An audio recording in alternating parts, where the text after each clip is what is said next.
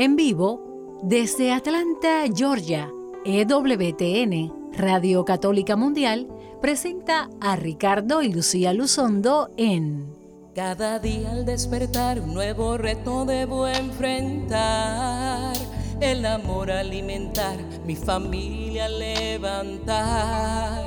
Cada día al despertar, un mundo hostil debo confrontar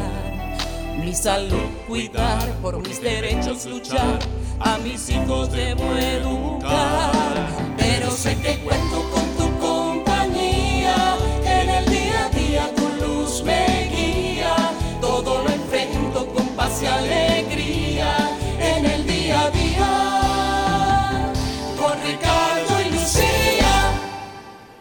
Muy buenas tardes, queridos amigos, hermanos todos, bienvenidos a un episodio más de En el Día a Día con Ricardo y Lucía. Yo soy Lucía Baez Luzondo y como siempre me acompaña mi amado esposo, el doctor Ricardo Luzondo. Bienvenido también a ti, mi amor.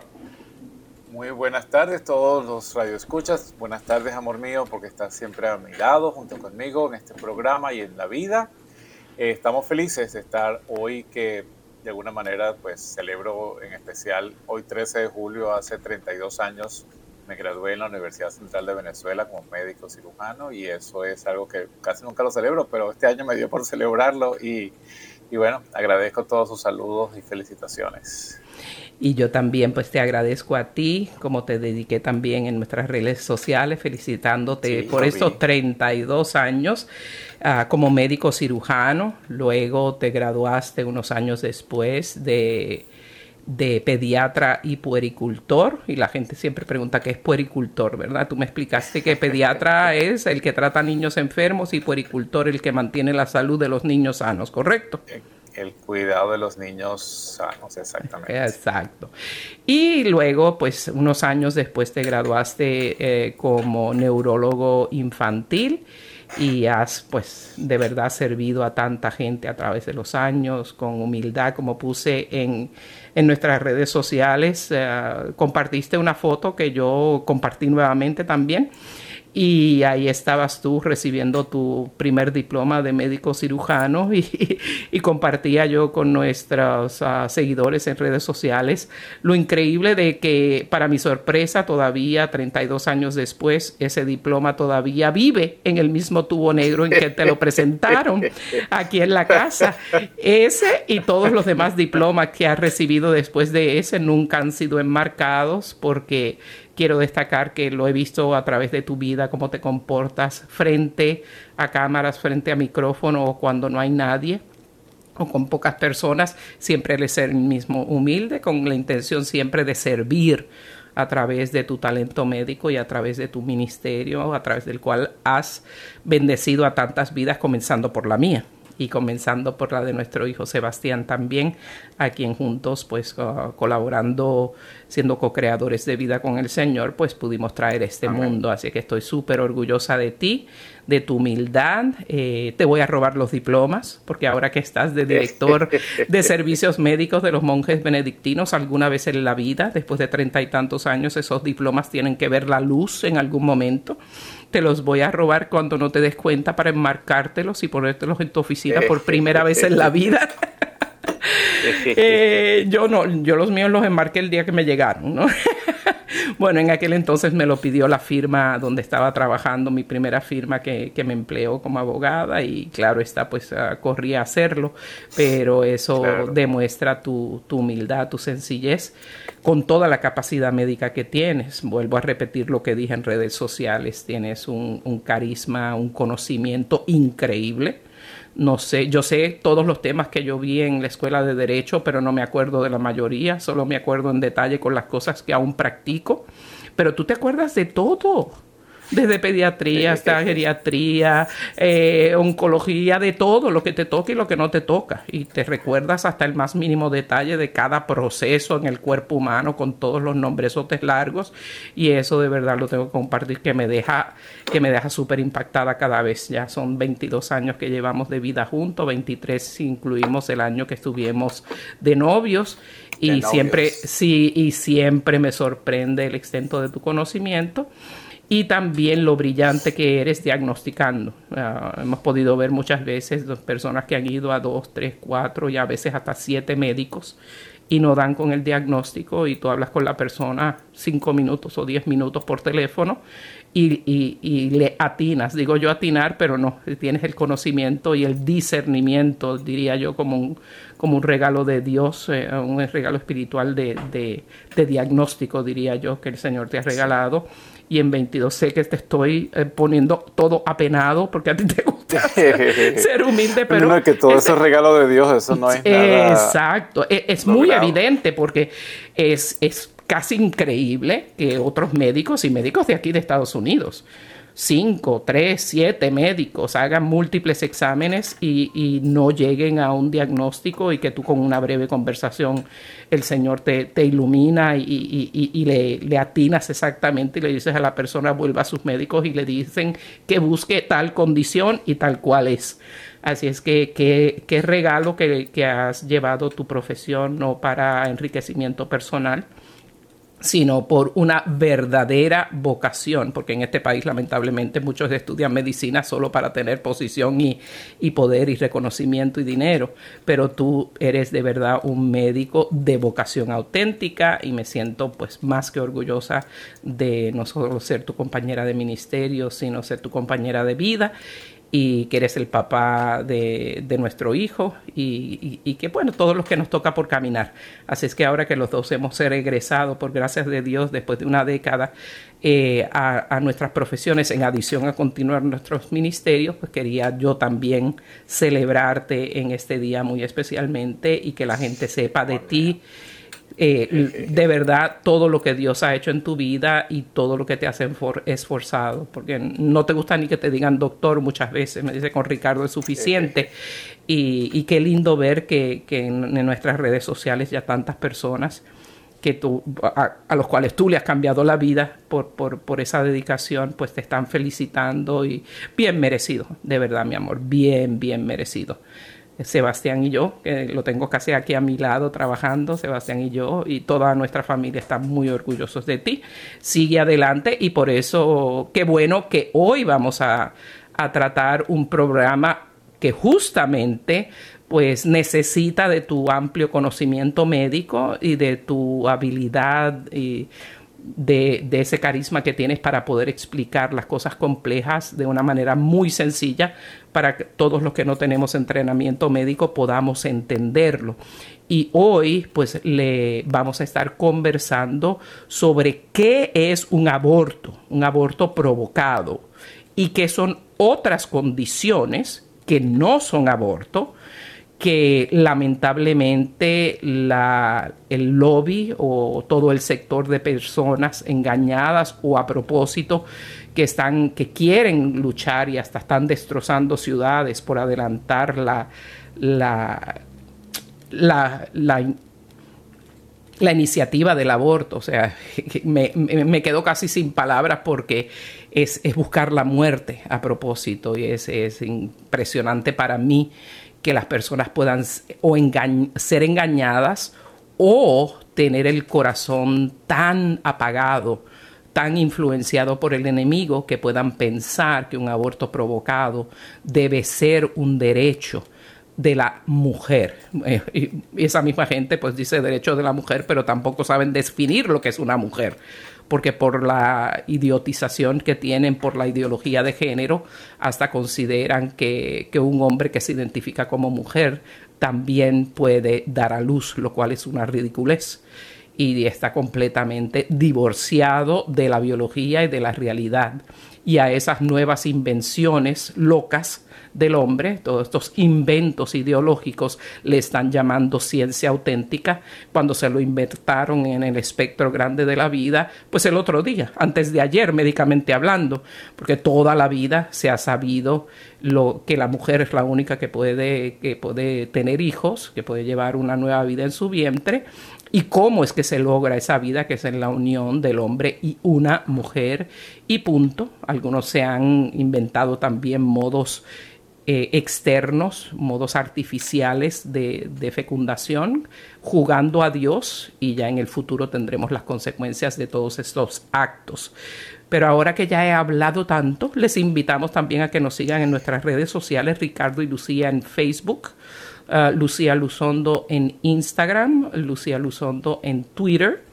Eh, y que nos sigan y que, y que pongan sus preguntas a través de estas redes sociales porque ahora vamos a estar hablando ciencia de la buena, de la de verdad, no de la inventada recientemente por ideólogos y cuáles son las diferencias entre las diferentes condiciones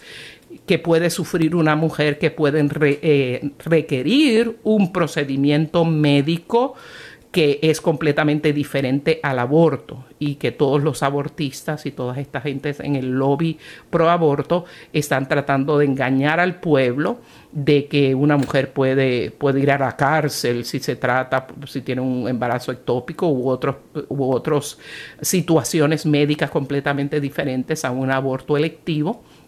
los cuales Ricardo nos va a estar explicando en detalle en este día. Pero antes de eso, mi amor, ¿por qué no nos podemos en las manos del Señor en oración para que todo lo que se discuta aquí esté iluminado por el Espíritu Santo, sea la verdad biológica, la verdad de Dios para la claridad y el conocimiento del pueblo, porque como dice la escritura, busquemos la verdad y la verdad nos hará libres. Oremos. Señor Jesús, te alabamos, te bendecimos, te damos gracias por tu amor, por tu misericordia, por tu gran bondad, por el sacrificio en la cruz para devolvernos la vida, para reencontrarnos con el Padre en la eternidad. Te damos gracias porque tú nos acompañas en este caminar, porque tú nos iluminas. Queremos pedirte de una manera especial en este día de hoy por todas aquellas personas que están viviendo angustiadas, atribuladas, desesperadas, especialmente por tantas situaciones en el mundo, guerras, ideologías, cambios de, la naturaleza, cambios, pretensiones de cambiar la vida como tú nos las has regalado. Queremos pedirte que des paz, amor, tranquilidad y aquellos esposos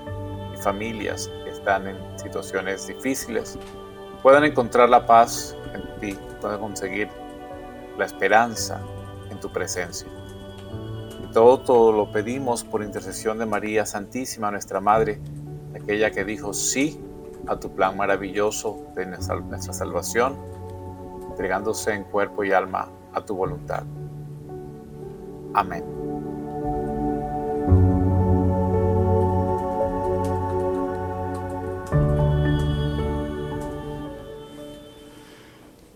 Estamos en el pleno del programa de hoy y este programa lo hacemos como una continuación del programa que emitimos en vivo la semana pasada, donde hablamos de las implicaciones reales de la derogación del caso Road en contra de Wade, que era el caso jurídico de la Corte Suprema de los Estados Unidos, emitido en el 22 de enero del año 1973,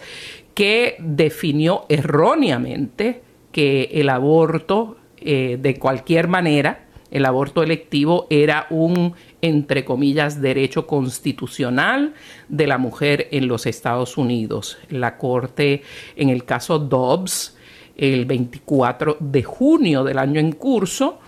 eh, revirtió esa decisión corrigiendo el gravísimo error de 49 años, como también hubo un caso anterior, Brown versus Board of Education, Brown versus la, eh, la Junta de Educación de Brown, donde se corrigió el caso que decía que los Estados Unidos se podía estar eh, iguales pero separados, o sea, que la segregación entre blancos y negros en los Estados Unidos se permitía constitucionalmente por un caso previo que, duró muchísimo más que, que, que contra de Wade como presidente de los Estados Unidos, pero como era erróneo,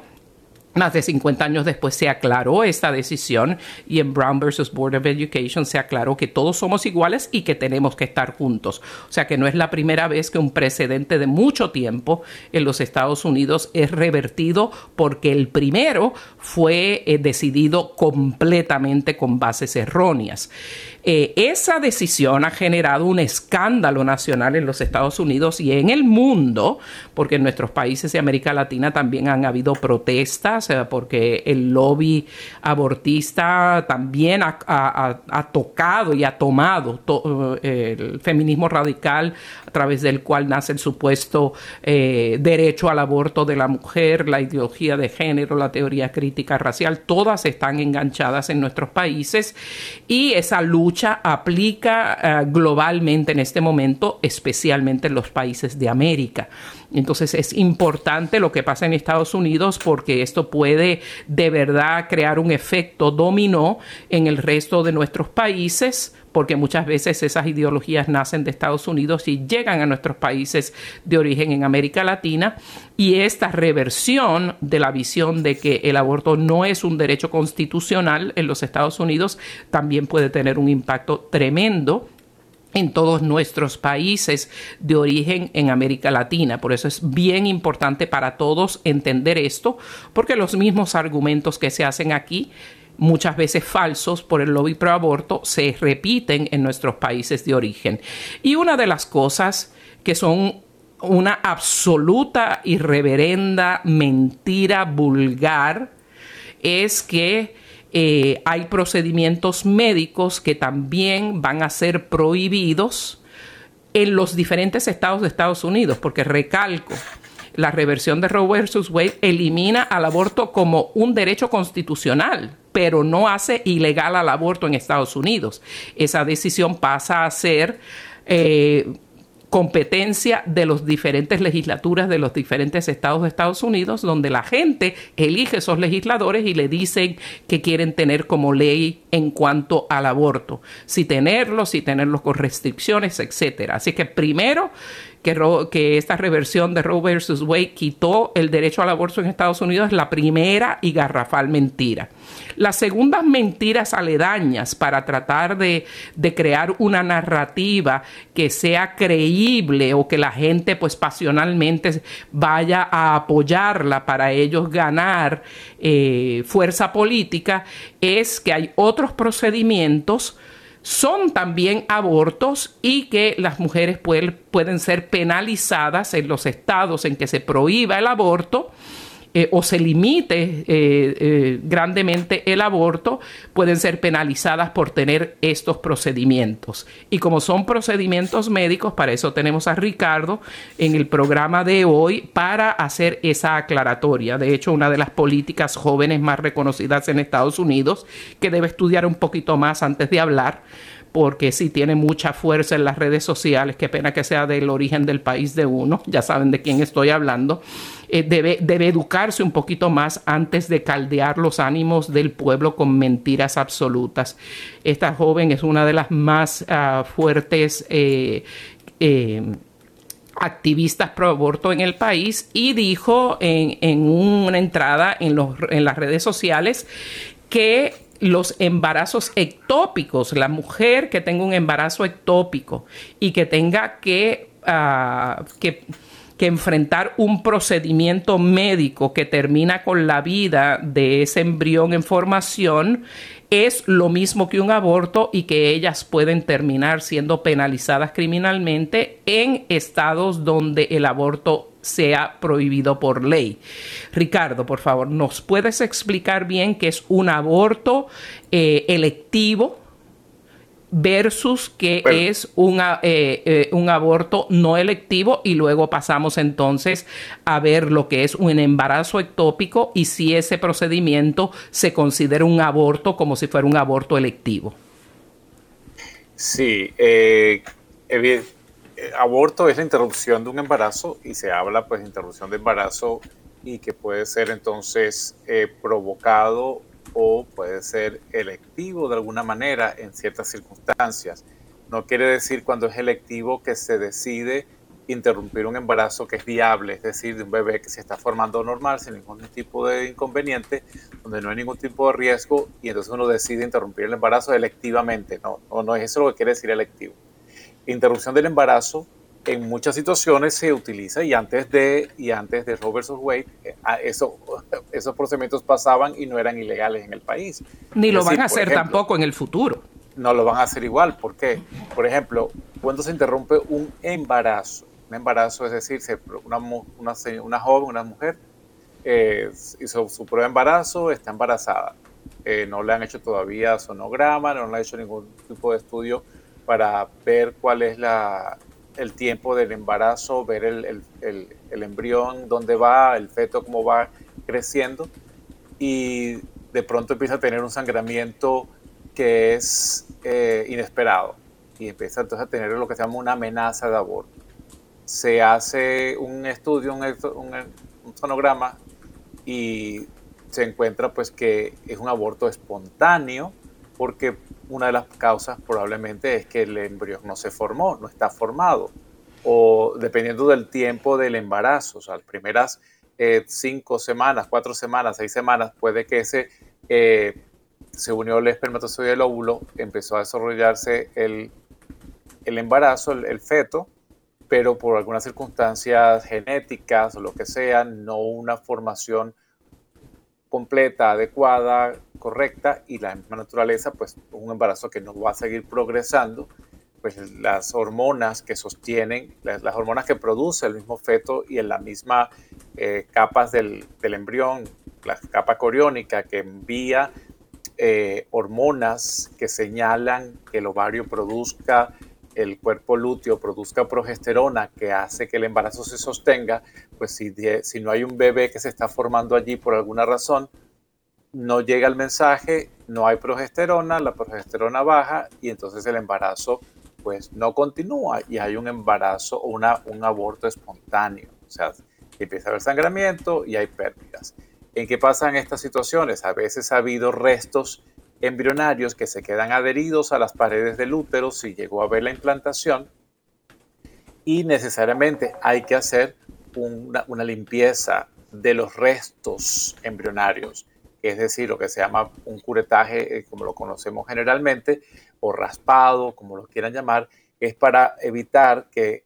un, vaso sanguíneo que se haya quedado pegado allí, conectado al, endometrio, o al miometrio de la mujer que se va conectando, produzca un sangramiento continuo y la mujer se vaya a desangrar. Entonces hay que, pues por supuesto, es un tratamiento terapéutico hacer una limpieza de los restos si quedó algún resto eh, embrionario. Pero eso no quiere decir que eso sea un aborto, eso no quiere decir que se hizo una limpieza del vaciado uterino para eliminar el, el producto del embarazo, para eliminar el bebé, porque ya no había habido bebé y se había perdido espontáneamente. Es una de las cosas que tratan de manipular, diciendo que entonces cuando se hace un curetaje, pues se está haciendo un, vaciamiento del útero, se está haciendo un aborto. No, ahí no se está haciendo ningún tipo de aborto, ni electivo ni terapéutico, se está haciendo como medida terapéutica limpiar los restos que hayan podido quedar allá allí para evitar un sangramiento continuo, profuso y que la mamá se muera. Entonces se está haciendo un, un abordaje, un tratamiento médico para pues, mantener la salud de la mamá. Correcto, es una gran, una gran diferencia. Puede ocurrir también que hay otra situación que se llama huevo muerto retenido. Es decir, una señora está embarazada, eh, se hace el estudio de su control de, ultrasonido a las 7 semanas, 8 semanas, cuando ya el bebé está completo, ya se le ve la cabecita, ya se le ve el, cuerpo, y en este sonograma se ve una masa nada más, no hay bebé formado, pero las capas embrionarias eh, de, las amenidades coriónicas y las, eh, el saco uterino, pero el saco vitelino, perdón, están presentes, pero no hay nada formado adentro. Entonces ahí se tiene que hacer también un, un embarazo que muy probablemente se va a interrumpir pronto, en unas semanas, pero a veces si no se, un embarazo que no está progresando puede convertirse en algo que se llama una mola o de pronto puede ser una mola iratiforme, es decir, un embarazo molar que no es un bebé, es una masa que se puede convertir en un cáncer y es un cáncer que va a afectar la vida y es mortal para la mamá. En ese caso hay que hacer el vaciamiento uterino también de ese huevo muerto retenido o de ese posible mola iratiforme que es una alteración del embarazo, no hay bebé, no se produjo bebé, hubo fecundación, pero la fecundación no fue eh, exitosa y lo que se produjo allí, pues por diferentes causas, puede ser eh, radiación, que haya habido este, algún tipo de tóxico en el ambiente que la mamá no lo sabe o contiene plomo o que tiene, está intoxicada por plomo a la mamá y tiene altos niveles y no sabe o tiene otras, otras condiciones o genéticas en, el, en, ese, en ese espermatozoide que fecundó ese óvulo de ese mes no tenía la, la,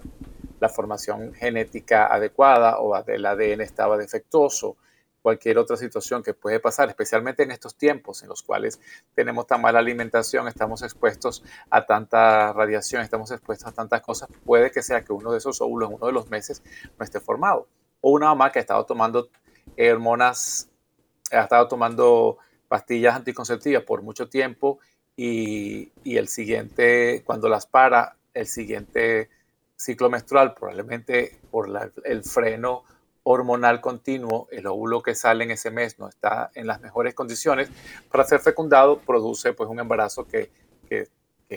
puede ser o un huevo muerto retenido, una movilidad antiforme o puede ser simplemente una pérdida espontánea. Y que es lo que hay que vaciar el útero, no de un bebé que se va a abortar, sino que se está haciendo un, una limpieza uh, quirúrgica de un contenido no embrionario o no, no humano que está allí, o sea, no, no, de una, no de un ser humano, sino de unos restos que están produciendo enfermedad.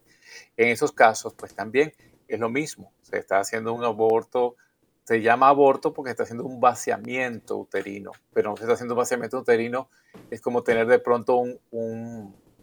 un tumor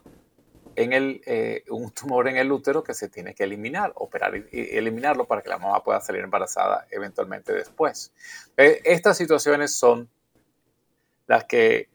están tratando de decir que se, que se llaman aborto, pero no es aborto intencional de un ser humano que está formándose sanamente. Es la interrupción de un embarazo que no, es, que no tiene el producto esperado que se está comportando como un bebé que está creciendo porque no está formado y se puede evidenciar a través del ultrasonido, se evidencia a través del contenido hormonal que es algo que no está haciendo bien. Eh, entonces, por esa parte espero que hayamos quedado claros. y estas son las cosas que, que de verdad lloran ante los ojos de Dios que los activistas, los ideólogos y los políticos progresistas, entre comillas progresistas, estén mintiéndole al pueblo y que aseverando que todos estos procesos que tú estás definiendo son aborto y que podrían ser penables criminalmente en contra de la mujer, eso es una total, flagrante y burda mentira. Y hay más procedimientos que queremos que ustedes entiendan. Eh, el más eh, mencionado, el que más se ha hecho popular entre las personas eh, como esta mujer político de la que hablé y tantos otros activistas, y la gente que cree en ellos ciegamente, simplemente porque la palabra de ellos es más fuerte para ellos que la palabra de Dios mismo, y que la misma ciencia, las personas siguen repitiendo esto y dicen que las personas providas pues somos unos abusadores, que no nos importa más que que nazcan los bebés y no encargarnos de los bebés cuando nacen y de las madres, que no nos que somos demonios, que no nos importa la salud y la vida de la madre, total, totales mentiras sin ningún fundamento. Pero si no hay quien les diga las verdades a las personas, las personas tienden a creer estas cosas, especialmente cuando en las redes sociales y en la internet, en los sitios, en los diferentes sitios en la internet están copados de estas mentiras y la gente, y muchas veces la, la verdad científica sobre, sobre estas diferentes situaciones es censurada. O sea, que si uno pone por eso las cosas que pongo en las redes sociales, pues le pongo un signo que de pronto pueda que, las expresiones no sean captadas por los que monitorean todas las entradas en las redes sociales para censurarlas y eliminarlas cuando uno es pro vida o cuando está en contra de ideologías como la ideología de, destructiva, ideología de género, que nada tiene que ver con tener misericordia con las personas que tienen eh, tendencia a, o inclinación o atracción hacia el mismo sexo o que tienen una condición emocional que entienden que aunque tengan un cuerpo biológico de un hombre, pues se sienten mujeres o viceversa. Es algo muy diferente a eso. La ideología de género es un conjunto de ideas malévola, errónea completamente. El Papa Francisco la ha llamado malvada, que es una guerra global en contra de la familia y de nuestra misma fe. De eso hemos hablado en otros programas, pero queremos que aten cabos porque todas estas ideologías son primas hermanas. Están todas, todas eh, unidas por el mismo lazo de destruir el plan de Dios, de destruir eh, el origen del hombre y la mujer como creados por Dios, hombre y mujer, y que la vida comienza con la unión de un hombre y una mujer y que el matrimonio comienza con la entrega pues de un hombre con una mujer para el compartir del resto de sus vidas, para hacerse felices y para procrear nueva vida, que es el único y verdadero significado del matrimonio y lo ha sido por milenios en la historia de la humanidad. Ahora creo que debemos tener una pausa eh, para entonces continuar. Me gustaría que entonces abordara Ricardo lo que es el embarazo ectópico y por qué ese es lo que se ha hecho más famoso como el reclamo de que estas mujeres van a ir a la cárcel, que no es verdad. Que nos aclares esto. Vamos entonces a, tomar esa pausa.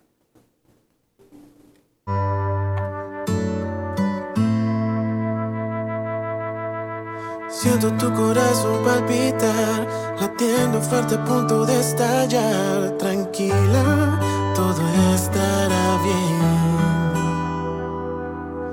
Veo que no paras de llorar, ideas que nos quieren separar. No escuches, yo tengo miedo también. Tiempo pasará,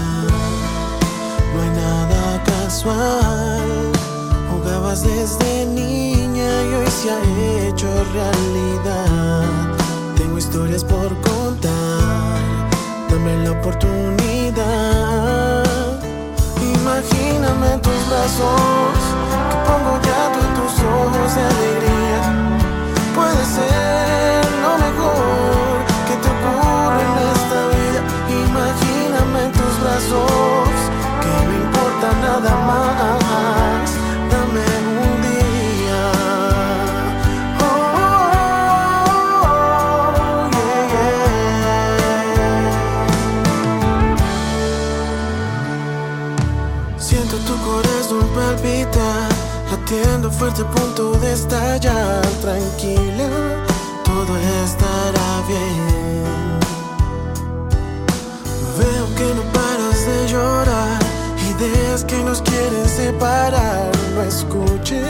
yo tengo miedo también.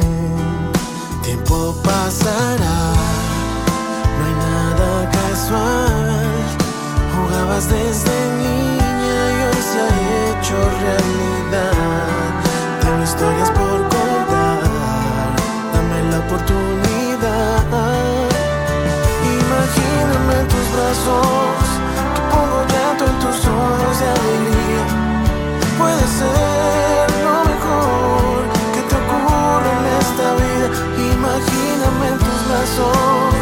porque yo te voy a amar. Toda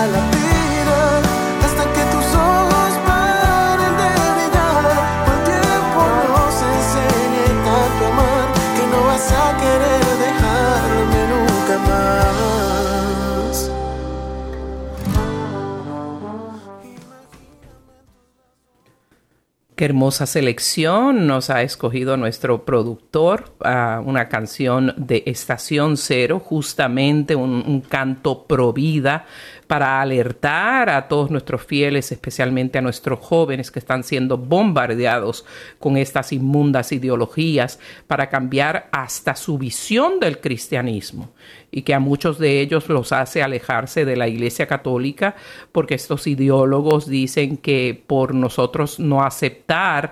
eh, el aborto y tantas otras ideologías, somos personas retrógradas, inmisericordes, eh, perversas y nuestros hijos pues nos acusan de lo mismo y se alejan de la iglesia. Por eso es tan, tan importante. Ricardo, entonces vamos a continuar y si pudieras explicarnos por favor cuál es la diferencia entre un aborto que haya elegido una persona que tiene un embarazo eh, completamente sano, eh, versus un embarazo ectópico y cuál es la diferencia entre los dos procedimientos. Sí, bueno, un eh, embarazo, ectópico quiere decir que se han ido en el lugar inesperado, con el lugar no correcto. Eh, hay diferentes lugares en los cuales puede haber una falta de implantación, pero la más común o la que ocurre en, la mayoría de las veces que se llama ectópico es un embarazo que se llama embarazo tubular, es decir, en las trompas de falopio. la fecundación ocurre eh, cerca del, del ovario, donde se hace la ovulación. Allí ocurre la fecundación. Este producto de la fecundación, este huevo, que se empieza a formar, este bebé que se empieza a formar, comienza un proceso de migración y las trompas, que son como una flor grande pegadas a un tubito, es decir, ahí recibe este huevo que se está formando, que se está produciendo, que se está multiplicando para hacer un bebé y que se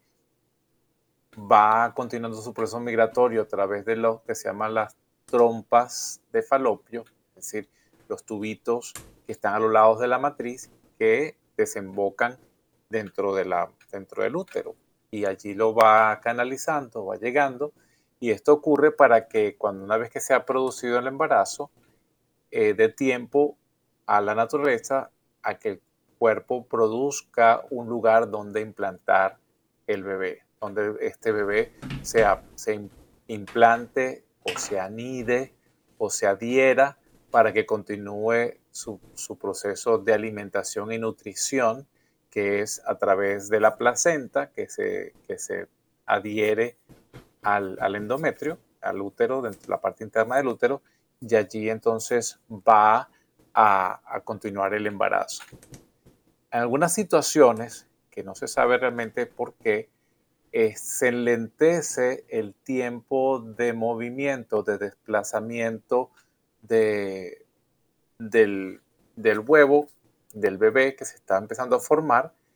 y ya comienzan a, producirse las capas diferentes eh, embrionarias y puede adherirse a la trompa, en, el lugar de la, en el medio de la, de la trompa donde está caminando el, el, feto. Y una vez que se adhiere allí, pudiera entonces comenzar a crecer y continuar el embarazo en las primeras semanas en este lugar equivocado. Entonces, esto se llama eh, un embarazo tubular o, se llama pues embarazo ectópico. El 97% de los embarazos ectópicos pues ocurren generalmente pues allí, en las, en las trompas de falopio. Rara vez se han escrito casos que se han implantado en la cavidad abdominal fuera del útero eh, incluso los pocos que se han descrito en la historia, pues algunos han llegado a, término y el bebé se ha formado fuera, se ha adherido a la matriz por fuera y no y ha continuado el embarazo y ha sido pues un embarazo a término lo poquito que sea que se ha encontrado de esto. Pero entonces es eh, este embarazo ectópico, este embarazo ectópico es una de las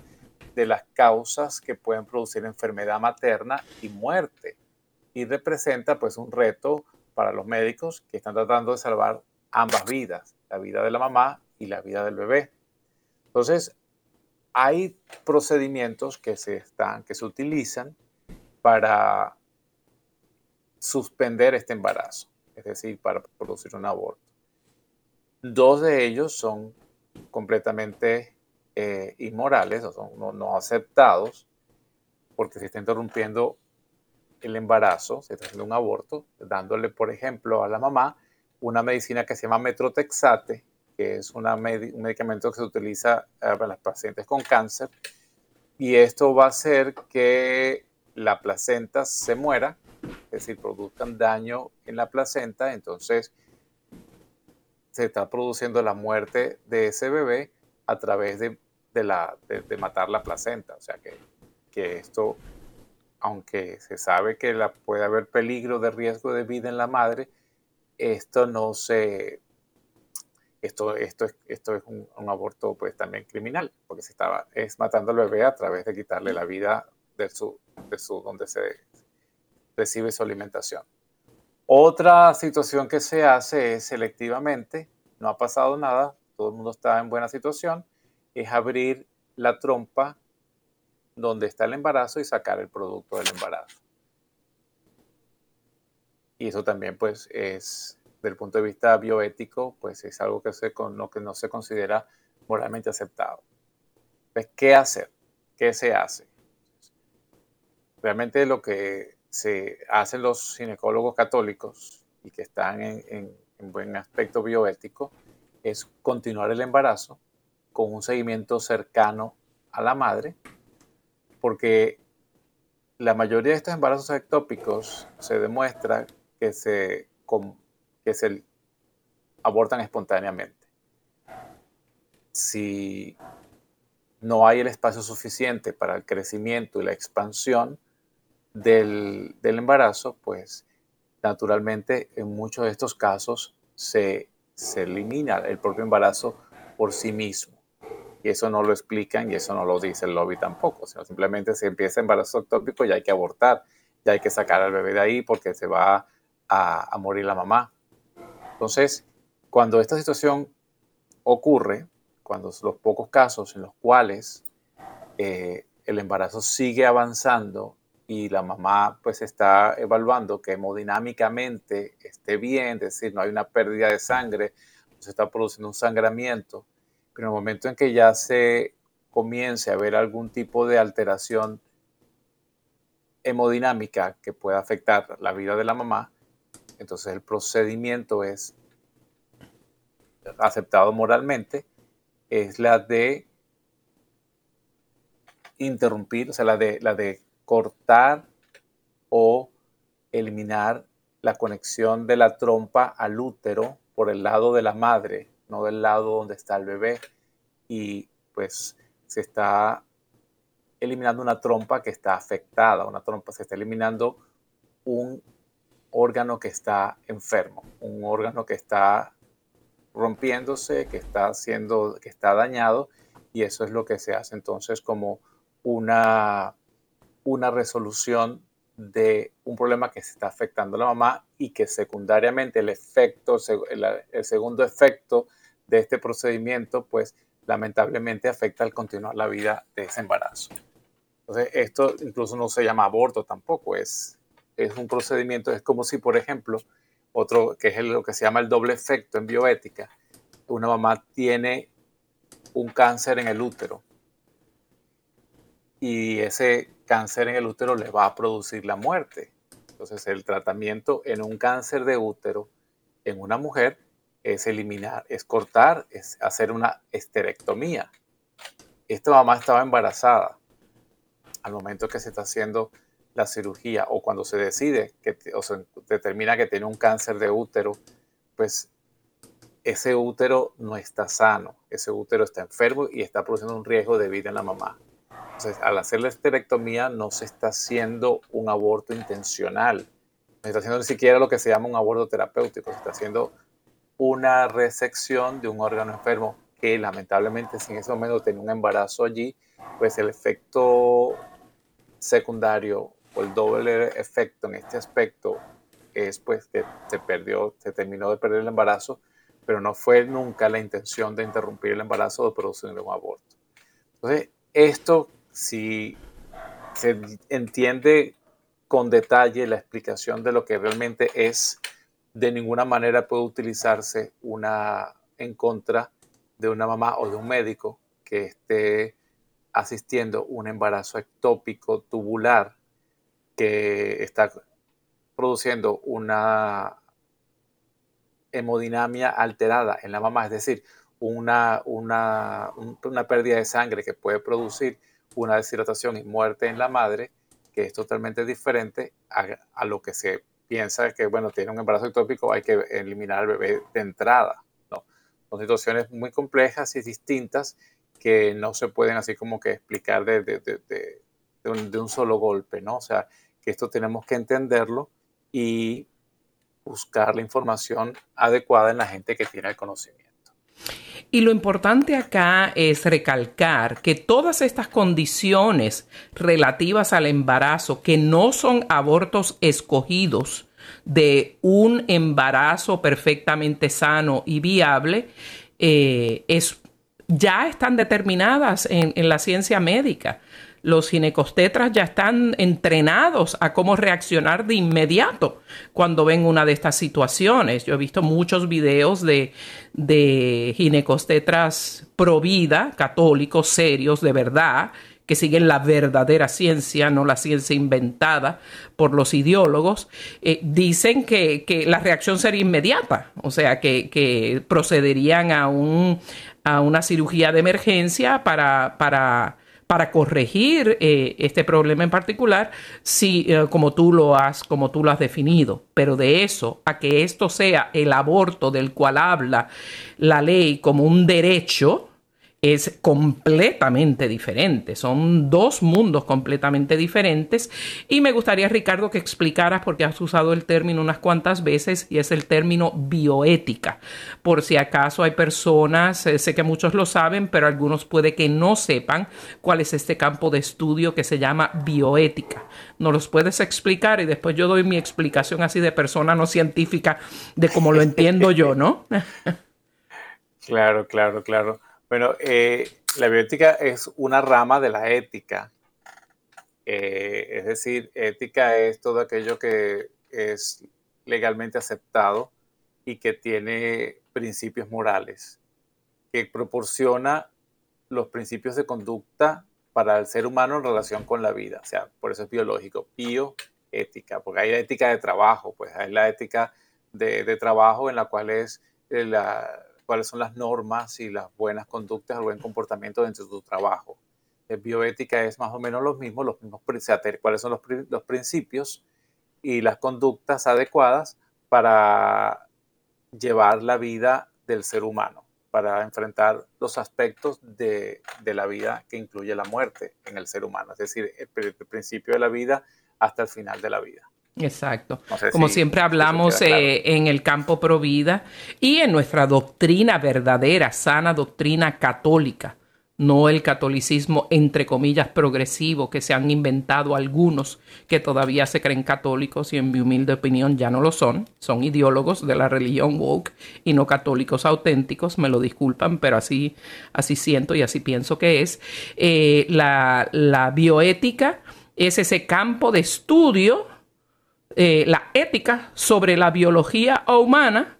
de cómo entonces debemos ver la moralidad de cualquier procedimiento biológico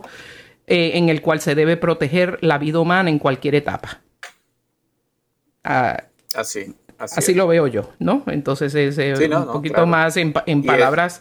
en palabras menos, menos uh, conocedoras, porque tú conoces de esto mucho más que yo, pero esa es la, exacto, bio de biología y ética, la ética de la biología sobre la vida humana.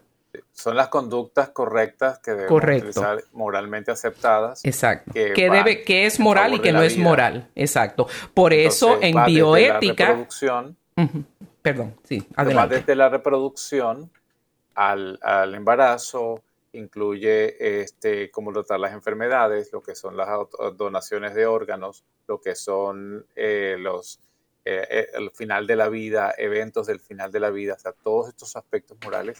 de lo que debe ser el respeto a la vida humana. Y eso va a ser otro de tus diplomas. Bueno, ya tienes un certificado porque ya, ya recibiste tu certificado en bioética y estás cursando para terminar no solo un certificado, sino una maestría en, bioética, precisamente para poder guiar la moralidad de estos procedimientos y por eso pues estamos hablando con tanto fundamento de lo que es moral y de lo que no es moral. Y en todos los casos, en todos todos los casos, amados hermanos, la elección de terminar con la vida de un ser humano en desarrollo, que es un embarazo sano, es, es, es un asesinato. Y, es moralmente rechazado por la biología y es moralmente rechazado especialmente también por nuestra fe, que respeta la dignidad infinita de la vida humana desde la concepción hasta la muerte natural. Muchas veces la gente también, otra mentira que están hablando es que no es persona eh, ni es ser humano un bebé en desarrollo hasta que nace. Eso es otra, diríamos, perdonando, animalada, otra burrada que alega el lobby pro aborto, porque tú mismo nos puedes explicar, por favor, Ricardo, eh, por qué el 95% de los biólogos, de los biólogos académicos preparados del mundo, eh, y, todos los textos correctos de biología dicen que la vida comienza en la vida humana comienza en la concepción. ¿Podrías explicar? Sí, claro. Este, desde el momento en que dos células independientes, como es el espermatozoide y el óvulo, se juntan, y ya dejan de ser células independientes porque forman ahora una nueva criatura, una nueva, un nuevo ser, un nuevo ente, una nueva existencia, es decir, un nuevo ser humano que tiene su propia eh, contenido genético, su propio contenido de ADN, que tiene su propio, que es por mitad y mitad de los padres, pero la combinación lo hace único e irrepetible y que desde el momento en que ya se organiza esa primera unión, esa primera célula, podemos decirlo de esa manera, ya se organiza todo el proceso de, formación de cerebro, de ojos, de manos, de pies, que no se usan instantáneamente porque no somos instantáneos, como decir la leche instantánea o un café instantáneo. Somos producto de un proceso que va haciendo, que realmente es sumamente rápido, pero que igual toma menos de cuatro, siete semanas en estar completamente formado. Entonces, eh, es un proceso dedicado específico, perfeccionado, que ocurre desde ese momento de la fecundación. Si ese ser humano, como estaba diciendo, este, si esa primera unión es defectuosa y, se va a producir un, embarazo, no, o sea, un embarazo que se va a perder eventualmente, igual creemos que tiene una dignidad porque es la combinación, o sea, es la formación de un ser humano que por diferentes circunstancias genéticas, afectaciones externas de radiación, lo que sea, no continuó su proceso y murió, pero existió y es una persona. Y eventualmente, pues, por eso nosotros celebramos la vida de nuestros hijos que hemos perdido. Nosotros hemos tenido dos, tres, tres pérdidas de embarazos que, pues, a diferentes semanas, pero no decimos, ah, perdimos un huevo, no, perdimos un hijo, un bebé tenemos tres pérdidas, tenemos tres hijos perdidos, muertos, que están en, el cielo, en la gloria, pero, pero existieron desde el momento en que, en que ya se, se, se formaron, porque eso es esa belleza de, la existencia de la vida desde el momento de la fecundación. Y lo celebramos desde que nos enteramos de esos tres adicionales embarazos que fueron subsecuentes al primero de Sebastián, que fue exitoso gracias a Dios. Por eso tenemos cuatro hijos, tres en el cielo y uno en la tierra. Lo celebramos como que íbamos a tener un bebé, no decíamos vamos a tener un cúmulo de células o vamos a tener un bebé cuando nazca. Por eso la madre es madre en el momento del embarazo. No va a ser mamá cuando el niño nazca, ya es mamá desde que esa desde que, que se concibió esa nueva criatura única, irrepetible, diferente completamente al papá y la mamá. Por eso podemos alegar con toda claridad científica y moral y doctrinal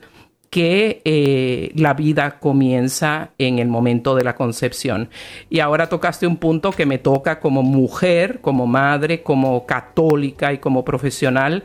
es que cuando comparan todas estas pérdidas o estos embarazos ectópicos o, los, o estos embarazos que no progresan, que se pierden espontáneamente o que mueren y hay que hacerles ese curetaje o DNC, DNC en inglés, que lo igualen a un aborto provocado. Yo he tenido tres y jamás he matado un hijo mío muy diferente a la mujer o al padre que obliga a esa mujer o los, abuelos que obligan a esa mujer a terminar con la vida de una persona humana completamente viable. Muy diferente. Los esperamos el próximo miércoles en vivo nuevamente, cuando tendremos un programa más de este, su programa